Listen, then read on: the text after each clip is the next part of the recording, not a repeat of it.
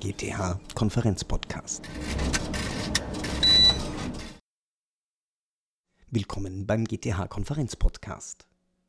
In dieser Episode geht es um Frauengesundheit, genauer gesagt um das Thromboserisiko in der Schwangerschaft und im Wochenbett.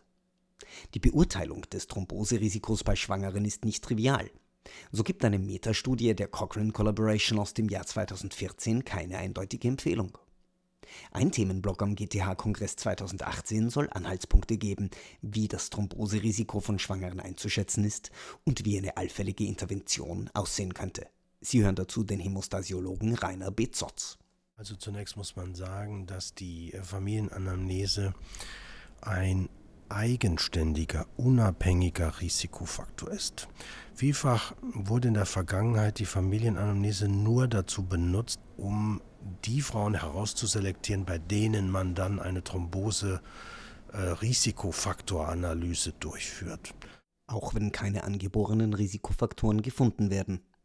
Die Tatsache alleine, dass es in der nahen Verwandtschaft zu Thrombosen gekommen ist, ist bereits ein Warnzeichen. Und wenn Sie das so verstehen, wird es, ist es logisch, dass die Kombination von angeborenen Risikofaktoren zusammen mit einer Familienanamnese einer Thrombose dass hier ein zusätzliches Risiko nachweisbar ist.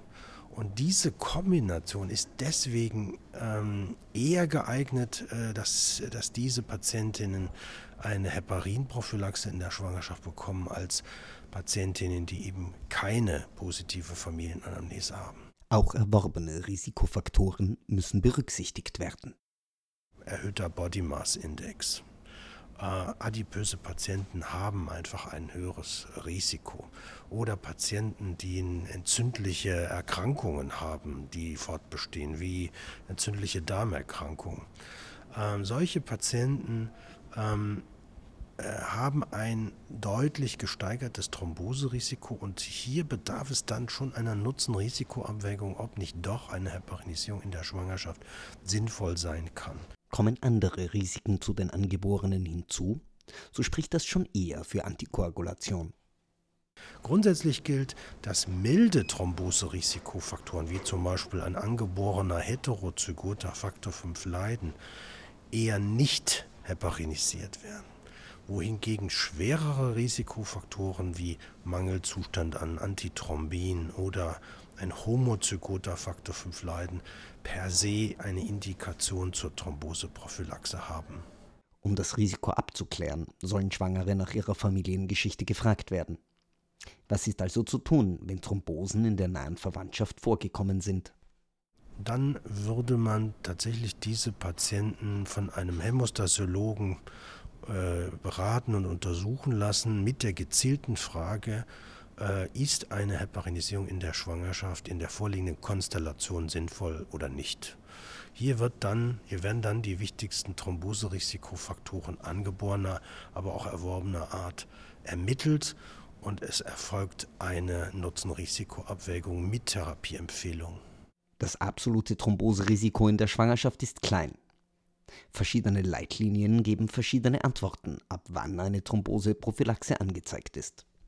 Der übliche Wert, ab dem man eine Heparinisierung empfohlen hat, war ein Risiko von 3% für eine schwangerschaftsassoziierte Thrombose. Ich persönlich denke, dass angesichts des Umstands, dass Heparin sehr wenig Nebenwirkungen hat, sehr gut vertragen wird, ähm, dass angesichts dieses geringen Nebenwirkungsrisikos der hm, der Cut-off mit 1% Thromboserisiko aus meiner Sicht geeignet wäre, um hier äh, die Grenze zu ziehen und zu sagen, alle Patientinnen, die über 1% Risiko haben, sollte man heparinisieren.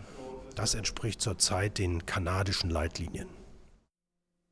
Kommt zu Übergewicht, Infektionen, einer entzündlichen Darmerkrankung oder einem angeborenen Thromboserisiko noch ein Familienrisiko hinzu, so sollte die Patientin einem Hämostasiologen vorgestellt werden. Ich denke, Frauen, die habituelle Abortneigung haben, also wiederholte unklare Aborte und Frauen, die äh, selbst eine Thrombose hatten oder eine Thrombose in der Familie, eine Thromboseneigung in der Familie haben. Das sind Kandidatinnen, die man ähm, erweitert hämostasiologisch untersuchen sollte. Ähm, für Schwangerschaftskomplikationen steht, wie eben schon gesagt, an erster Stelle der Ausschluss des Antiphospholipid-Syndroms, welches auch klare therapeutische Konsequenzen hat. Was in der Schwangerschaft gilt, ist auch im Wochenbett zu beachten. Kommen Co-Risikofaktoren zusammen, ist die Gabe von postpartalem Heparin für drei bis sechs Wochen angezeigt. Das war der GTH-Konferenz-Podcast. Ihr Redakteur am Mikrofon war Axel Bär. Danke fürs Zuhören.